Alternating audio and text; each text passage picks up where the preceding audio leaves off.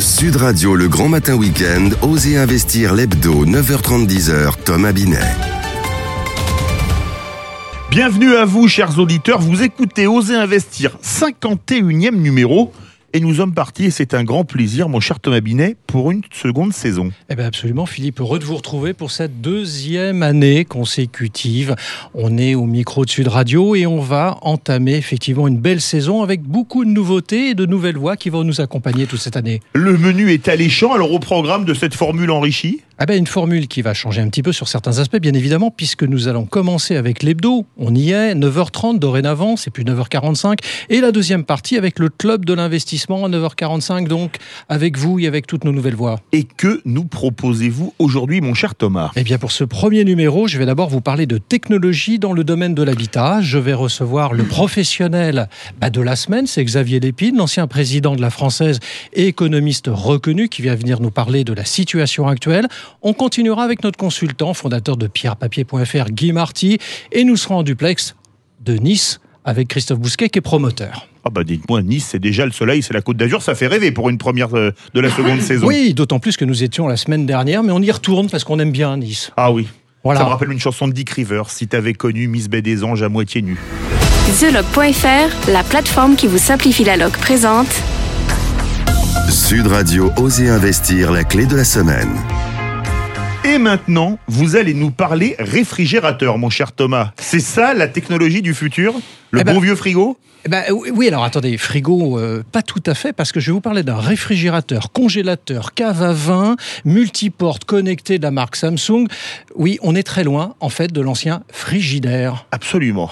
Effectivement, ça m'intéresse. Vous savez que j'aime bien cuisiner. Oui, ben je sais. je sais, Philippe. C'est pour ça que j'ai souhaité, pour la première rubrique, parler cuisine. Qu'a-t-il de particulier ce réfrigérateur ah bah, Tout d'abord, il a quatre portes. Ah oui, c'est déjà pas mal. Oui, il a quatre portes, il est assez gros, effectivement, il faut avoir un peu de place, il a un écran tactile d'environ 50 cm. Sur cette tablette, il y a trois caméras qui vous permettent de découvrir l'intérieur de votre réfrigérateur sans l'ouvrir. C'est écologique. Ah, c'est génial. Mais c'est pas que ça, parce que c'est connecté à votre smartphone. Ah vous êtes à votre supermarché du coin, vous savez plus ce qu'il y a dedans, vous voulez faire vos courses, vous regardez et vous savez ce qui vous manque. Mais c'est pas tout. On va continuer. Ça permet aussi de déterminer les dates limites de conservation. Ah oui. Donc ça fait pas mal de choses et ça vous permet également de faire, euh, grâce au petit tableau numérique, un petit mot aux membres de votre famille. Mais bien évidemment, ça remplit l'essentiel, c'est-à-dire distributeur, distributeur de glaçons, glace pilée et eau fraîche. Oui, j'aime bien avec des feuilles de menthe et vous voyez ce que je veux dire Ça commence par un M, ça finit par un O. Et tout ça pour la modique somme de... Ah, vous auriez pu présenter le juste prix, Philippe. Alors c'est bien le problème, il vous faudra débourser 4499 euros. C'est le prix de la technologie notoirement. Et pour ce prix-là, j'espère qu'il a d'autres atouts. Alors il y a un dernier. Ah oui. Il va vous faire sourire parce que euh, nous pouvons écouter la radio. Voilà, il est intégré avec une connexion internet. Il a des enceintes, des des, enceintes, je vais à le dire, des enceintes à l'intérieur qui vont permettre de diffuser dans votre cuisine, ce qui vous permettra et ce qui nous permettra de vous écouter dimanche matin dans votre matinale. Et eh ben en écoutant Sud Radio avec votre frigo, ça vous met un bon coup de fraîcheur de bon matin. Absolument, Philippe. Sud Radio Oser Investir. Xavier Lépine, vous avez dirigé le groupe La Française pendant 20 ans. C'est une société de gestion d'actifs euh, financiers et immobiliers gérant près de 70 milliards d'euros d'actifs à travers le monde. Mais vous êtes avant tout un économiste, spécialiste des marchés financiers et immobiliers. Et c'est la raison d'ailleurs pour laquelle nous vous recevons aujourd'hui. Bonjour Xavier Lépine. Bonjour. Nous vous avions reçu le 26 avril dernier en pleine période donc de confinement. Depuis mi-mai, nous en sommes sortis. La rentrée est engagée. Le plan de relance euh, du gouvernement doit se mettre en place dans les prochaines semaines. Comment voyez-vous, en votre qualité d'économiste, justement les prochains mois?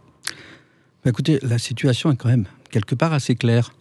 Ça peut paraître surprenant, mais la réalité, c'est qu'une crise sanitaire n'est pas une crise classique, puisque ce n'est ni une crise économique mmh. comme celle qu'on a connue en 29 ou en 2008, une crise de la demande, ni une crise financière, puisque ce n'est pas l'éclatement d'une bulle, soit sur les actions, soit sur l'immobilier. Cette crise, cette crise sanitaire, elle est exceptionnelle puisqu'elle est mondiale. Et donc la réponse, elle a été elle a été unanime de la part des États et elle est totalement novatrice, ça a été effectivement d'injecter massivement dans l'économie un financement. Ce qui fait qu'aujourd'hui, la moyenne des pays du G20 vont être endettés à 120% du PIB. C'est une bonne ou une mauvaise nouvelle? C'est une très bonne nouvelle. Pourquoi? Parce que ça vous envoie deux signaux. Le premier signal qu'on vous envoie, c'est que les taux d'intérêt vont rester bas pendant extrêmement longtemps. D'accord. Et ça, c'est une très bonne nouvelle parce que quand il s'agit d'investir avec des taux très bas, eh bien, euh, on a toutes les chances de euh, pouvoir gagner, un, pouvoir gagner de l'argent, deux, d'avoir euh, une monétisation de la dette, c'est-à-dire une inflation qui reprenne, donc des taux d'intérêt réels négatifs alors, vous pensez, Xavier Lépine, qu'on peut parler d'un plan. Le gouvernement vient de dévoiler son plan de relance. Vous pensez qu'on peut parler d'un plan de relance, d'un plan de sauvegarde, ou alors, plus tragiquement, d'un plan de liquidation? Bah, J'espère que c'est un peu les trois en même temps. D'accord. Et pourquoi? Parce que un, plan de relance, effectivement, vu le choc que nous avons eu, il faut relancer. Mmh.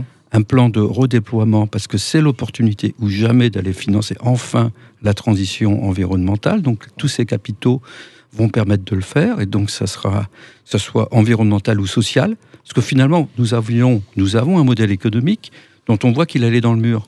Il allait dans le mmh. mur puisque d'un côté on est en train de mettre la planète en l'air, d'un autre côté on a des problèmes sociaux absolument insurmontables du fait de du fait de l'évolution de notre système. Donc c'est l'opportunité ou jamais de le faire.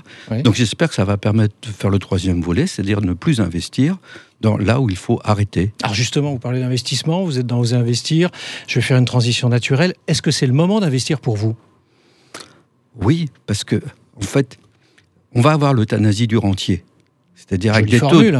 Oui, bah oui, parce que. Sauf pour les rentiers. Sauf pour le rentier. Celui qui vivait de sa rente, c'est terminé il va falloir maintenant que, qu'il, investisse intelligemment. Hum. Mais par contre, une fois de plus, avec des taux d'intérêt à, zéro et de tels plans de relance dans le monde entier, eh bien c'est l'opportunité ou jamais de le faire. Alors, dans la présentation, Xavier Lépine, je disais que vous étiez l'ancien président donc, du groupe La Française, donc vous connaissez bien les marchés financiers, vous connaissez bien les marchés euh, immobiliers. Alors, pour vous, aujourd'hui, vaut mieux investir euh, justement sur les marchés financiers ou dans l'immobilier? Ou un peu des deux, peut-être? Euh, investir dans les marchés financiers veut dire identifier là où il, va y avoir de la croissance. C'est assez clair, le plan de relance est en train de le dire et de nous dire où est-ce qu'il faut investir. Il suffit de regarder ce qui a été décidé, ce qui a été annoncé. Et c'est vrai en France comme dans la majorité des pays. Maintenant, on sait aussi que les entreprises vont gagner globalement moins d'argent, parce qu'on va avoir une répartition un peu nouvelle du profit également en faveur euh, des salariés, et donc, par contre, on sait que cette création monétaire va être, continuer d'être excessive. Et donc, les, seuls actifs qui vont bénéficier de ça, c'est l'immobilier. Alors justement... donc, c'est une très bonne nouvelle pour les investisseurs dans l'immobilier. Vous pouvez emprunter à taux zéro, ou quasiment à zéro, sur un actif qui va être progressivement, qui va bénéficier d'une certaine inflation. Alors, est-ce que vous voyez des opportunités aujourd'hui fortes dans la situation actuelle? Fortes aujourd'hui, non sur à terme, oui. Et il y a effectivement deux classes d'actifs. Je pense l'immobilier, et notamment pour sa résilience et son exposition finalement à cette création monétaire, spécialement le logement, parce qu'il y a toujours un problème de logement, même s'il est cher, et surtout parce qu'il est cher, il est rare et cher. Et euh, en matière d'investissement financier, tous les actifs ont été pollués par cette dette. Mais plus les actifs sont liquides, donc pratiquement les, les, taux d'intérêt, la dette d'État, etc., moins ils sont intéressants. À l'inverse, le reste, oui. Merci Xavier Lépine. Je rappelle que vous êtes économiste spécialisé sur les questions financières et immobilières. Sud Radio Oser Investir. Alors Guy Marty, vous êtes notre consultant en placement, vous êtes fondateur de pierrepapier.fr, vous nous avez accompagné fantastiquement la première saison, on est heureux de vous retrouver, même cet été avec vos anecdotes historiques, qu'on retrouvera d'ailleurs prochainement dans la deuxième partie d'Oser Investir. Mais ces temps-ci, économistes et gouvernements nous disent que l'on épingle de trop au lieu de consommer, et est-ce que c'est le principal obstacle à la reprise? Alors un chiffre, hein, on va se mettre d'accord sur un chiffre, euh, mon cher Guy, 20 milliards d'euros en plus sur les livrets A depuis le début de l'année? Mais vous connaissez le proverbe, hein. pour 20 milliards, t'as plus rien. Eh bien, c'est Vicky qui va nous le dire. eh ben voilà, l'épargne est un obstacle à la reprise. L'art de chercher des coupables. Bientôt, ce sera de notre faute. Forcément. Alors en fait, l'augmentation importante de l'épargne est vraie en France, mais elle est vraie dans tous les pays européens. Et c'est très compréhensible parce que c'est raisonnable. Quand il y a de l'inquiétude, eh ben, on est plus prudent mhm. et on se tourne vers l'épargne de précaution. Cela dit, attention, ce sont des chiffres globaux. Il y a plein de ménages qui n'ont pas pu mettre d'argent de côté. Euh, ce serait trop simple si d'un seul coup tout le monde était devenu riche grâce au Covid. Or, c'est vraiment pas le cas. Oui, mais alors l'augmentation de l'épargne et justement de l'épargne de précaution prolonge la crise fatalement. Mhm. Euh, donc comment peut-on sortir de ce cercle vicieux et le rendre peut-être vertueux du coup? Alors déjà, le gouvernement prépare un encouragement à l'épargne qui irait en direction, disons, de, directement mhm. vers euh, l'économie. Alors pour que ça marche, il faut espérer que cette mesure sera simple et lisible, mais de toute façon, le principe est excellent. Mhm. Si on veut euh, mobiliser l'épargne dans un effort d'ensemble, eh bien oui, c'est un pas dans la bonne direction.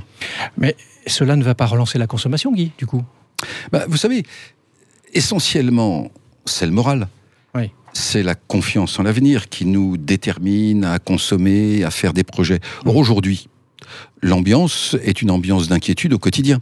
Donc, si on veut relancer la consommation, donc euh, aider la reprise économique, il n'y a pas 36 moyens. Il faut quitter les discours anxiogènes, et redonner confiance. Alors c'est bien sûr le rôle des politiques, par leurs actions bien sûr, mais aussi, et c'est très important, qu'ils donnent le ton. Parfait Guy. Merci et probablement la semaine prochaine. Commercialisateur en immobilier neuf, présente Sud Radio Oser Investir Immo News. Thomas, nous sommes en duplex avec Christophe Bousquet, dirigeant d'Azur Réalisation. Ça sent la côte d'Azur, la promenade des Anglais, la pissaladière et la soca. Eh ben Christophe Bousquet va nous le dire. Il est effectivement promoteur sur Nice et propose des programmes neufs dans les Alpes-Maritimes. Et nous sommes en visio avec lui. Vous pouvez d'ailleurs le suivre sur notre Facebook Live. Bonjour Christophe Bousquet. Bonjour Thomas. Comment se porte le marché du neuf à Nice? Le marché à Nice se porte globalement bien, avec une demande qui reste soutenue. Euh, les prix moyens sont aux alentours de 5 000 euros du mètre carré dans le neuf, et la pierre reste de toute façon aujourd'hui une valeur refuge pour de nombreux investisseurs, compte tenu de l'attrait que représente la région. Il faut savoir en plus que cette année est très particulière car il y a un tiers de logements qui ont été mis sur le marché en moins par rapport aux années précédentes à cause des blocages de permis de construire dus aux élections municipales mmh. et à la crise du Covid qui a décalé de nombreux programmes. Les prix ne devraient donc pas enfin, ne, baisseront pas, ils resteront à minima stable, même s'ils n'augmenteront pas forcément. Christophe Bousquet, si je veux avoir un bon revenu locatif dans votre ville, hein, qui compte 340 000 habitants et qui euh, regroupe 4 millions de visiteurs chaque année de touristes, euh, dans quel type de bien dois-je acheter dans le neuf? Ce qui fonctionne bien aujourd'hui sur Nice, ce sont principalement les T2, des appartements de pièces avec quatre couchages. On a une bonne rentabilité, on sait qu'il y a une demande qui est régulière. Et au niveau des secteurs, effectivement, il est plutôt intéressant de s'intéresser aux secteurs qui sont proches du tramway, du centre-ville et de la plage. Vous avez le secteur du port, le carré d'or ou la zone de libération. C'est là où vous avez effectivement les meilleures possibilités de rentabilité par rapport à l'aspect touristique. Parfait, merci Christophe Bousquet de nous avoir rendu une petite visite euh, de la promenade des Anglais probablement. Et nous vous retrouvons bien sûr sur la promenade des Anglais, mais non pas sur la promenade des Anglais, dans un instant pour la deuxième partie d'Oser Investir le club avec un invité de marque pour cette première de l'année, Hervé Poulain, président d'honneur du groupe Arcurial, célèbre maison de vente aux enchères. Restez avec nous, nous revenons dans un instant. Adjugé vendu. Groupe Pelou, l'immobilier bien plus encore présente Sud Radio, le grand matin week-end, Osez investir le club, 9h30, 10h, Thomas Binet. Heureux de vous retrouver après cette petite pause avec notre invité Hervé Poulain, président d'honneur du groupe Arcurial, célèbre maison de vente aux enchères. Thomas, vous allez nous présenter notre invité à travers son portrait instantané et je dois dire que c'est très bien écrit. Merci Philippe. Alors oui Philippe, nous sommes effectivement très heureux avec toute l'équipe d'Oser Investir de recevoir Hervé Poulain ce dimanche matin. Car vous êtes le commissaire priseur le plus rapide du monde avec 11 participations aux 24 heures du Mans. Comment, avec un tel nom, je pouvais passer à travers le fait que vous, avez, vous en avez pardon, sacrément sous le capot? Vous êtes né un 16 décembre, ce qui, dans le calendrier républicain français, est officiellement dénommé jour du pignon. Je ne sais pas si vous le saviez, donc je vous l'apprends. Je suis donc allé voir ce qu'était un pignon. Eh bien, mon cher Hervé, parce que vous permettez que je vous appelle Hervé, c'est la graine à la coquille dure qui se développe sous chaque écaille du cône des pins. Oui, je veux bien le reconnaître, rien, de très passionnant au moment où je vous parle. Alors, du coup, je vois bien dans le regard de certains autour de la table qu'ils pensent que je vais maintenant leur parler de François Pignon, le nom récurrent utilisé par Francis Weber, metteur en scène bien connu dans la plupart de ses comédies. Mais que nenni je n'irai pas sur ce terrain glissant. Je ne vous le parlerai pas non plus du pignon de la boîte de vitesse, trop évident pour un conducteur automobile aussi émérite que vous et à qui je n'ai pas l'intention donc de proposer un tête-à-queue incontrôlable. En faisant, mon cher Hervé, d'autres recherches, je me suis aperçu que vous avez eu beaucoup de chance de ne pas être né en 1582, car il n'y a pas eu de 16 décembre du fait de l'adoption du calendrier grégorien. Et dans le même temps, comment ne pas faire remarquer que vous avez aussi commencé votre carrière en 1969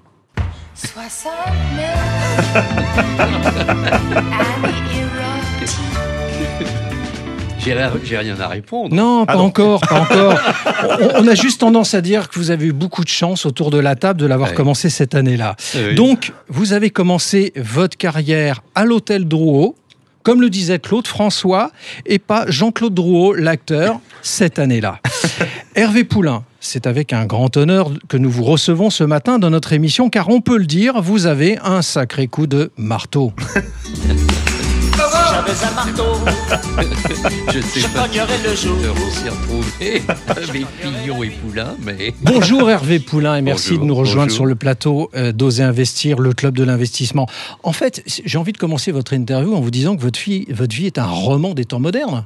Vous avez fait tellement de choses pour nos auditeurs, rappelons-le en quelques mots. Vous pouvez nous dire ce que vous avez fait quand même ben, en cette carrière Peut-être que euh, j'étais fait pour une vie euh, contemplative, euh, ça aurait pu me suffire. Je suis né pour apprécier la beauté, quelle qu'elle soit.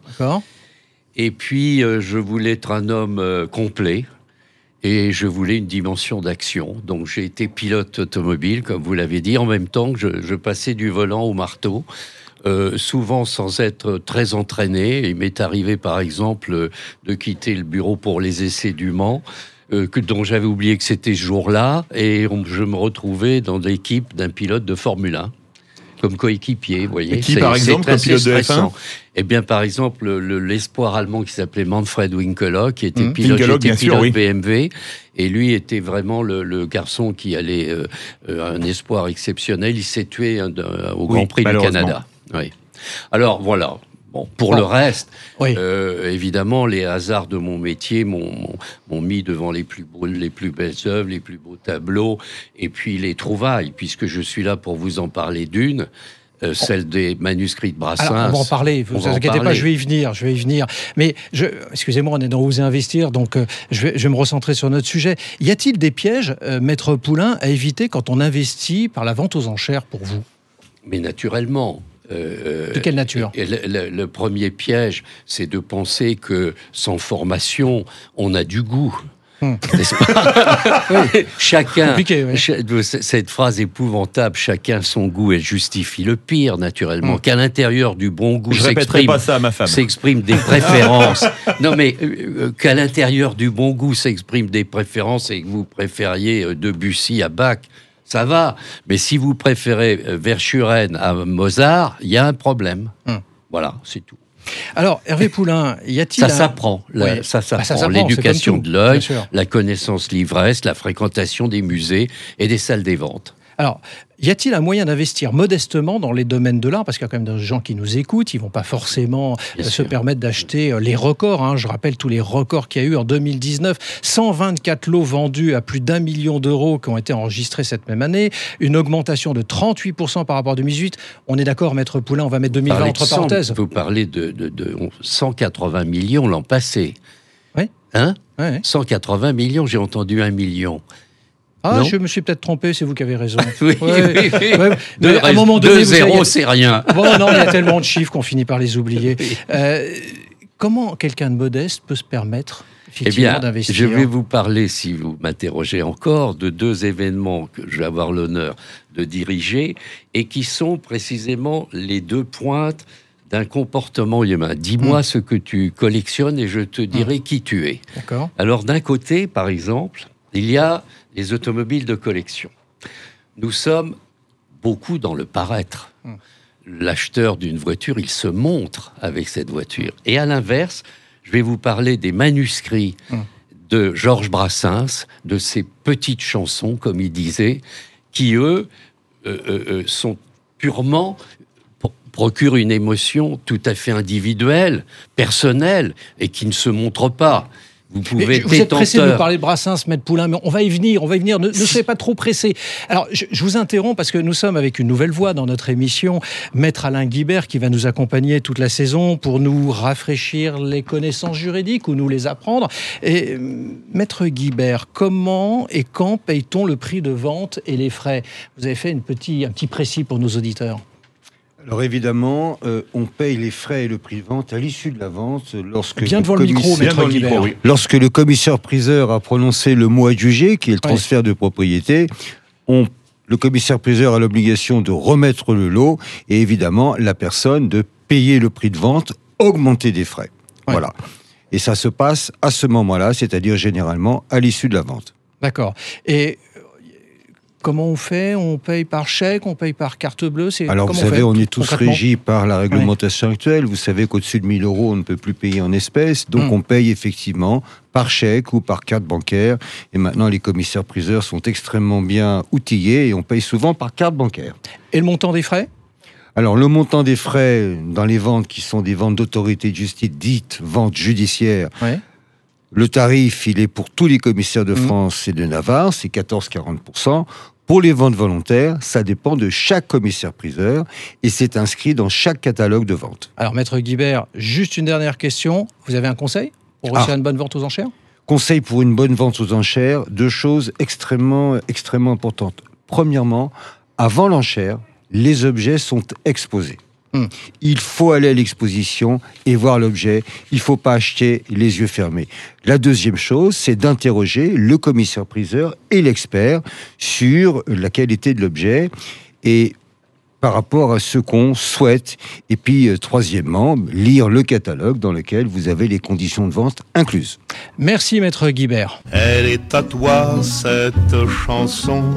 Je me suis fait tout petit devant une poupée. Les amoureux qui se bécotent sur les bancs publics. Bancs publics, bancs publics. Le polisson de la chanson. Alors, Maître Poulain, vous avez un peu parlé avant qu'on nous envoie ce petit son dans les oreilles euh, par notre réalisateur Benoît euh, sur effectivement Georges Brassens, que vous avez une actualité, donc le 22 septembre 2020 de 14h30, enfin 14h30 pardon, à 18h au rond-point des Champs-Élysées, vous allez mettre en vente un certain nombre de manuscrits. Alors, il n'y a pas que Georges Brassens, hein, j'ai regardé votre catalogue avec beaucoup d'attention, j'ai relevé du Cocteau, j'ai relevé de l'Albert Camus, et puis je ne vais pas tout citer parce que quand on voit votre catalogue, il y a beaucoup de choses. Mais on va parler de Brassens, vous êtes d'accord? Je crois que c'est c'est un lot de pépites que j'ai trouvé comme ça et qui sont une émotion pour les truffiers que sont les commissaires priseurs quand ils tombent sur une telle merveille et ils viennent pour des tableaux et on leur montre euh, un paquet de feuilles. Euh, ils découvrent cette amitié entre Fred Mella, qui était ah le, compagnon de la chanson, le, compagnon de la chanson, le soliste, et Brassens, moi j'ignorais que c'était la même bande. On voit les photos, euh, Aznavour, mon copain Lino Ventura qui venait faire les pâtes. Vous savez, quand il venait chez les gens, Lino très bon faire les pâtes, mm. il venait avec ses casseroles. Mais c'est un détail. et, et donc toute cette bande, euh, se, voyait tout le temps et euh, Brassens a offert ces feuilles de, manuscrits donc, qui sont considérablement mmh. intéressantes parce qu'on y voit son processus de création. Brassens était tous les jours à 5 heures au bureau, sur mmh. son bureau, mmh. et son mode de création était de recopier indéfiniment les lignes et les lignes jusqu'à ce que le mot qui lui plaise tombe juste. Il y a par exemple une chanson, nous avons 74 pages, rien que pour cette chanson, avec les, les, ces changements de mots. Et alors il écrit tout. Euh, c'est absolument incroyable. Et tout cela vers la plus grande simplicité possible, ce qui est une merveille. Maître Poulain, quand je vous ai accueilli, j'ai dit que votre vie était un roman, le chrono tourne. Je me tourne vers Bernard Cadeau qui nous a rejoint et qui voudrait nous éclairer, Bernard, par votre ben, chronique d'aujourd'hui Oui, Thomas, bonjour. Oui, cette semaine, je vais tenter de vous éclairer, même si euh, tout le monde le sait, vous n'en avez pas besoin. on n'est pas forcément, on n'est pas forcément des euh, lumières, hein, vous savez. avec bougies et chandelles, puisque on est dans ce domaine des ventes euh, en adjudication. Alors, quel rapport avec bah le sujet et, l'invité ben, J'y arrive. Nous parlons vente aux enchères ou plutôt adjudication immobilière. Euh, oui, il y en a, euh, soit au tribunal de grande instance, soit chez les notaires. Mmh. Bien que minoritaires, elles sont une forme différente des ventes immobilières. Elles se pratiquent à la bougie ou sont encore appelées vente à la chandelle. Et nos cousins québécois parlent quant à eux de vente à l'encan. Sachez également que dès 1859, ça va intéresser certains autour de cette table et des auditeurs, les très célèbres ventes aux enchères des vins des hospices de Beaune s'effectuent à la bougie mais c'est aujourd'hui révolu. Alors justement, Bernard, pouvez-vous nous éclairer de nouveau sur le fonctionnement de ce type d'enchères? Alors, il s'agit d'une vente aux enchères euh, classique, mhm. les bougies servant à déterminer la dernière enchère. Mhm. À chacune des enchères, une bougie est allumée. Si elle s'éteint sans nouvelle enchère, une seconde bougie est allumée, puis une troisième. À son extinction, c'est ce qu'on appelle le dernier feu, le dernier enchérisseur, enchérisseur est déclaré adjudicataire. Le suspense est parfois entretenu par une espèce de stratégie de certains enchérisseurs qui attendent parfois le fameux dernier feu pour remonter l'enchère. Bien sûr, les bougies sont dimensionnées afin que le temps de combustion soit réduit, vous en doutez bien, de l'ordre de 30 secondes. Et les bougies sont dorénavant le plus souvent remplacées par des signaux lumineux ou sonores. Adieu la poésie. Merci Bernard pour ce premier mot de la saison 2 d'Oser Investir. Voilà, c'était le 51e numéro, mon cher en, En parlant de vin, en entendant Brassens, je mangerais bien une bourrite sétoise accompagnée d'un pic-poule de Pinet avec vous. Eh bien, écoutez, on y invitera il y a la, il y a la chanson, il y a la chanson, euh, la supplie pour être enterré sur la plage de Sète. Sur la plage de Sète, où, il dit, il plaint les pharaons, les Napoléons, Hérode, et où il termine, je crois, en disant, il parle de son cadavre, il dit qu'il passe, euh, qui passe sa mort en vacances. Absolument. C'est magnifique. Il est au cimetière marin. Alors, ce, que, je vous propose, si vous le permettez, mon cher Philippe, parce que je voudrais pas casser l'harmonie de l'émission, mais on arrive à son terme. Oui. Il y a des gens qui attendent derrière. Oui, vous absolument. absolument. Vincent Ferniaud en plus. il bah, connaît bien Ferniaud, il connaît bien le sujet. moi, je voulais juste finir en vous rappelant que c'était le 51e numéro. Hervé Poulain, merci d'avoir été notre premier invité de cette saison. Que tous nos auditeurs peuvent réécouter la saison précédente sur sudradio.fr, sur oséinvestir.fr et que bah, on sera très heureux de vous recevoir une nouvelle fois. Vous entendez, hein on se quitte avec Brassens. Et puis, euh, mon cher Philippe, merci de ce dimanche et, eh à la semaine prochaine. Cette nouvelle saison commence extrêmement bien. Je crois. Eh avec les copains d'abord, c'est toute l'équipe d'Oser Investir. Et tout de suite, c'est Vincent Ferniaud. Merci à vous. Sud Radio Oser Investir. Avec Groupe Pelou, l'immobilier et bien plus encore.